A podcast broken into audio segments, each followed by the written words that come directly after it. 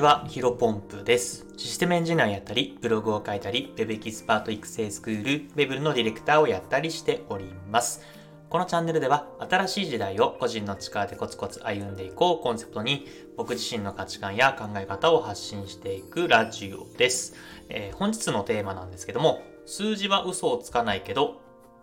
嘘つきは数字を使いこなす。えーこういったテーマでお話をしていきたいと思います。まあ皆さんもね、どっかで聞いたことあるような言葉なんじゃないかなと考えています。まあ数字はね、嘘はつきませんと。まあただし、えっ、と、嘘つきは数字を使うっていうところは、えっ、と、一理あるかなというふうに思っておりますので、今日はね、えーそういった形で話していきたいと思います。まあ結論としては、うんと、嘘つき、えっ、と、嘘つきが使う数字の、えートリックには騙されないようにしましょうっていうのが、まあ結論であるんですけども、うんと、頑張って話していきたいと思います。えっ、と、では、では、で、で、ではですね、ちょっと、カミカミですいません。えっ、と、数字は嘘をつかないっていう理由なんですけども、やっぱりまあ、数字ってね、ものすごくね、強烈な引力を持っていると思います。非常に具体的に頭の中でもイメージしやすいし、数字があることによって、えっ、と、より具体的に、えー自分が伝えたいことを相手に伝えられるっていうのが、えー強みなのかなというふうに考えています。具体的にはそうだな、例を出した方が分かりやすいと思いますので、うん、そうだな、それは最近流行りの、流行りというかね、盛り上がってる WBC、まあ野球をね、えー例に出して話をすると、野球でね、えー例えば A さん、えー A さんという選手、A 選手が、えっ、と、たくさん打ちました。っていうとですね、まあ、たくさん打ったのは分かるけど、どれぐらいっていうふうに思うわけですよ、皆さん。ただ逆に、えっ、と、A さんは、えっ、と、5打席中4打席ヒットを打って、えー打点を6打点打ったので、えものすごくたくさん打ちました。っていう言われるとですね、あ、ものすごく打ったんだなっていうふうに、ものすごく、あの、野球詳しい方だったら、えかん、えっ、と、数字的に、具体的により分かると。えこういった感じでですね、数字っていうのはものすごく、うんと、引きつける、えことがあります。で、今分かった通り、えー5打席中4打席で6打点上げたっていうのはね、嘘つけないですよね。うん。えーなので、えっ、と、数字は嘘はつきません。ですが、えー、と、嘘つきはですね、数字を使いこなすんですよね。えーこれもねい、いろんな例があるんですけど、どうだろうな。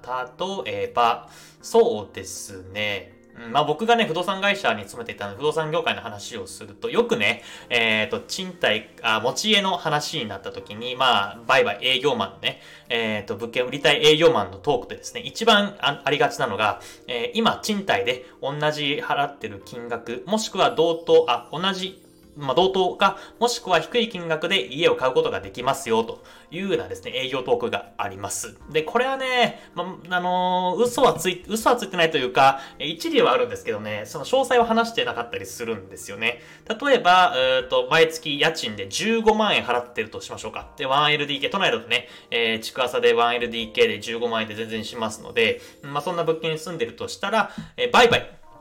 え物件を買うとですね、結構 2LDK で同じような築年数で毎月15万みたいな感じで、えーよりなんか広くなったりとか、えーあとはマンション、えっ、と、分譲マンションなので、普通の賃貸のアパートよりも、えーなんだろうな、えっ、と、建物自体が良くなったりとか、設備とか、えーキッチンとか、あの、フローリングとか、いろんなものが良くなるので、同じ金額でも、えっ、と、賃貸でも売買の方がいいよ。なので、えっ、と、営業マンとしては、うんと今と同じような同等、同等の金額で、えっ、と、審査も持てるし、えっ、と、物件自体も良くなるので、購入してみませんかっていうのが結構営業トークであるんですね。ただね、これね、あの、もちろんそうなんですけど、うんと、前提というか、他にかかる費用をね、入れてなかったりするんですよね。例えば、売買だと、えっ、と、初期費用も賃貸とは、えー比べ物にならないぐらい高くなります。えーよく言われてるのは、物件購入価格の、えっ、と、7%かな？が初期費用でかかると。仲介手数料が、えー物件価格の3%かける6万円みたいな感じです。だとね、具体的に言うと、例えば5000万円の物件を買おうとしたら、仲介手数料だけで、えー5000万かける3割150万、156万ぐらいかかるんですね。で、まあいろいろ、なんだろうな、えっ、と、登記をしたりとか、うん、いろいろ印紙代とか、そういったものを含めると大体7%ぐらいかかると。なので、えっ、と、5000万の物件を買おうとしたら、大体初期費用だけで350万円ぐらいかかるんですね。えーまあもちろんね、賃貸もね、初期費用だったりとか、更新料とか、もろもろありますけど、まあ、売買の方がね、固定資産税もかかるし、あとはエアコンとか、何かしら給湯器とか、えー壊れたら全部自分の自,、えー自分の自己負担になりますので、まあ、トータルすると、売買の方が高くつくっていうのも全然あります。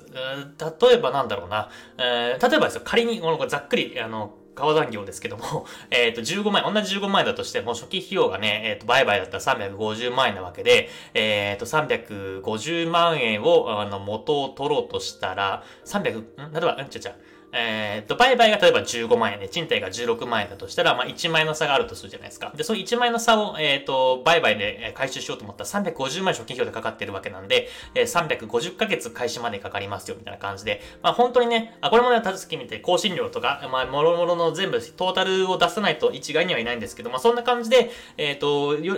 具体的に細かく計算していくと、全然、あの、売買の方が、え、お得、お得というよりかは、あの、リスクだったり、さっき言ったこ、えーと、エアコンだったりとか、キッチンとか壊れた時のリスクだったりとか、あとは単純に物件の下落のリスクもありますよね。まあ、そういうところを、えー、トータル的に判断しないと、えー、一概に、えっ、ー、と、営業マンの、えー、賃貸にも売買の方がお得ですよ、持ち家の方がお得ですよっていうのは、あの、信用しちゃダメですよっていうのが、えー、わかると思います。まあ、こんな感じでですね、うんと、世の中には、あの、いろんな営業トークがあって、えー、その中には数字を具体的に混ぜ込むと。で、あとさっき言ったように、えー、数字があるとですね、人間はね、あの、あ、そうなんだっていうふうに納得感を得やすいので、えー、営業マンはですね、数字をたくさん使っていきます。まあ僕もね、結構その、具体的にね、えっ、ー、と、営業マン、賃貸物件の、えっ、と、営業マンやっていたので、数字をものすごく具体的に話したりとか、あとは面接の自分が面接とか仕事の場でも具体的に数字を使うように意識しているんですけども、えー、悪用するとですね、あの、人を簡単に騙すことができます。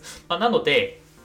えっ、ー、と、数字に関しては、あのー、まあ、皆さんね、いろんな、えー、消費だったりとか、物を買ったりとか、えー、サービスを使ったりとかすると思うんですけども、やっぱりね、えっ、と、改めて、このサービスは本当にお得なのか、買う意味があるのかっていうのは考えた方がいいですね。うん。まあ最近だとサブスクリプションってあるじゃないですか。あれもね、結構バカになんないですよね。あの、なんだろう、月割にすると、例えば1000円とか、えー、3000、4000円のサブスクリプションのいろいろサービスありますけども、あれもね、結構ね、1年間とかで考えるとバカになんないんですよね。あの、僕も2、3年前かな、あの、化粧水、ある化粧水をね、サブスクで買ってました。あの、知ってる人はね、結構多いと思うんですけども、まあ、ここちょっと名前控えようかな。ちょっとその関係者の方だったら申し訳ないので、えーと、まあ、値段見てしまったらわかる人も多いと思いますが、その、化粧品のね、あの化粧水とか乳液とかついてるんですけど、えっと、1ヶ月でね、8000円したんですね。で、1ヶ月8000だったら、まあまあ安いか、安いかって、まあまあいいものだし、ちょっと使ってみようかなというふうに考えて使っていたら、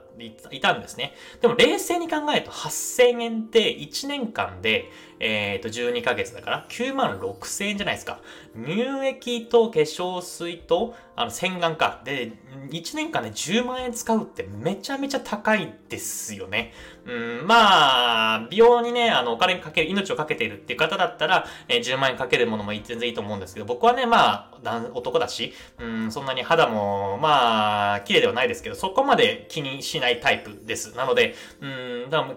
無印の、えー、化粧水とかでやったら、全部それでも3000円ぐらいかな。しかも1ヶ月以上持ったりとかするので、うん、まあ、ここはね、やっぱりね、あのー、サブスクリプション、えー、サブスクでいろいろものを買うと、まあ、それこそ1000円が、えー、10個のサビサブスク、えー、1000円のものを10個申し込むだけで1万円で、年間で考えると12万円かかるような形になりますので、あのー、バカにならないなというふうに思っています。まあ、なので、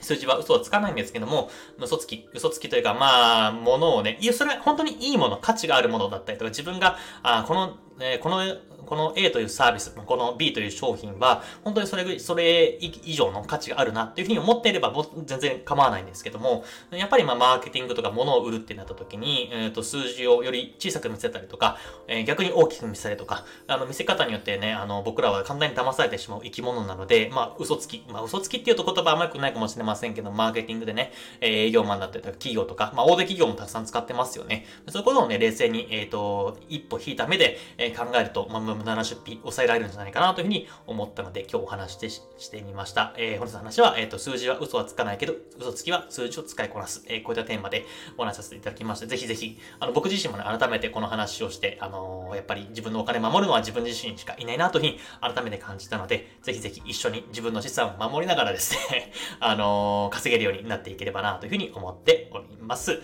それではですね、本日も新しい時代を個人の力でコツコツ歩んでいきましょう。お疲れ様です。失礼します。